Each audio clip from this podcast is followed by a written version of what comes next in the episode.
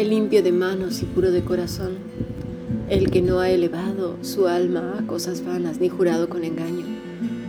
Salmo 24, versículo 4. Si deseas profundizar en tus estudios bíblicos, envía un correo electrónico a fundacionbiblica.gmail.com o más que maravilloso yahoo.es.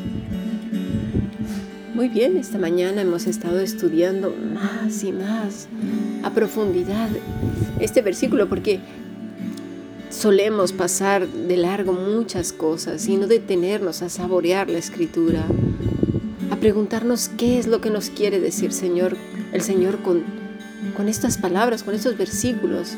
¿Qué quiere decir limpio de manos y puro de corazón? Bueno, la semana pasada lo dedicamos a limpio de manos, vamos a ver la pureza del corazón.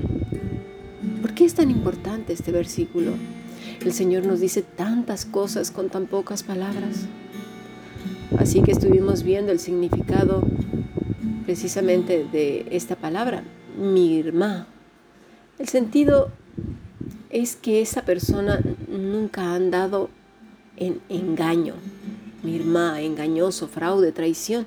Tiene una raíz en otra palabra que es ramá, que es disparar como una flecha, lanzar, entregar. Quizás haya gente que diga, bueno, yo no tengo el corazón tan malo, yo más o menos soy pues, una buena persona. Pero bueno, vamos a dar cuenta que tiene mucho que ver con nosotros, muchísimo. Sobre todo porque el corazón es muy engañoso. En, esta, en este pasaje ya entramos todos, todos. ¿Por qué? Porque solemos utilizar a lo mejor el sarcasmo, la ironía, el engaño, ¿verdad? A través de palabras que quizás nos dejan quedar a nosotros bien y a otros mal. Ponemos en duda la reputación de otras personas con siquiera decir, bueno, yo no sé, eso dicen. Bueno, a mí me han dicho. Bueno, no lo sé. Y sobre todo cuando nos están agrediendo, entonces ya utilizamos, bueno, yo nada más lo decía porque, por esto, por aquello. No, no, no, si no te estoy insultando, yo nada más dije. Somos, somos muy graciosos, creemos que engañamos, ¿verdad? A, la otra persona cuando está sintiendo claramente nuestra agresión. Y, no se diga al Señor, disparamos, lanzamos indirectas, ¿verdad? Con, palabras con doble sentido. Así que veamos qué dice las escrituras, porque estamos viviendo las últimas horas de la tierra. Con decir últimas horas de la tierra no estoy diciendo que mañana se acaba el mundo. No, no, no, no estamos sujetos, Dios no está sujeto al tiempo y al espacio de la tierra, de su traslación y rotación. Los empezamos a vivir desde que Cristo ascendió a los cielos. Y desde entonces esperamos al Señor. Pero claro, tenemos claros indicios de que esto se acaba, ¿verdad? Las noticias no hablan de las malas noticias, valga la redundancia, de hace dos años. No, no, no, no, no. Hablan de que esto se acaba, tanto dentro de la tierra como fuera de ella. La luna empieza a dar claras señales de que algo está pasando, ¿verdad? Por eso algunos dicen, es que estas inundaciones, estas cosas terribles se deben a la luna. Otras cosas terribles se deben al centro de la Tierra. Otras cosas terribles por el planeta este que dice que está dando vueltas. Y otra por un asteroide o no sé qué va a entrar, ya entró en órbita en la Tierra. Esto está pasando, lo estamos viviendo. Así que más nos vale preparar el equipaje, ya sea porque nos vayamos con todos estos desastres porque el Señor venga antes, pero son momentos preciosos, tiempos de gracia, valiosos cual nunca lo ha sido. Necesitamos preparar nuestros vestidos, nuestro corazón. Es un tiempo precioso, un tiempo de gracia en el que necesitamos evangelizar, abrir nuestras bocas, compartir. Así que bueno, vamos a ver lo que nos dice el Señor en Jeremías 17 Versículo 5.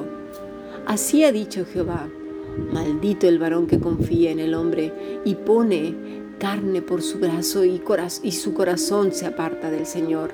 Será como la remata en el desierto y no verá cuando viene el bien, sino que morará en las quedades en el desierto, en tierra despoblada y deshabitada.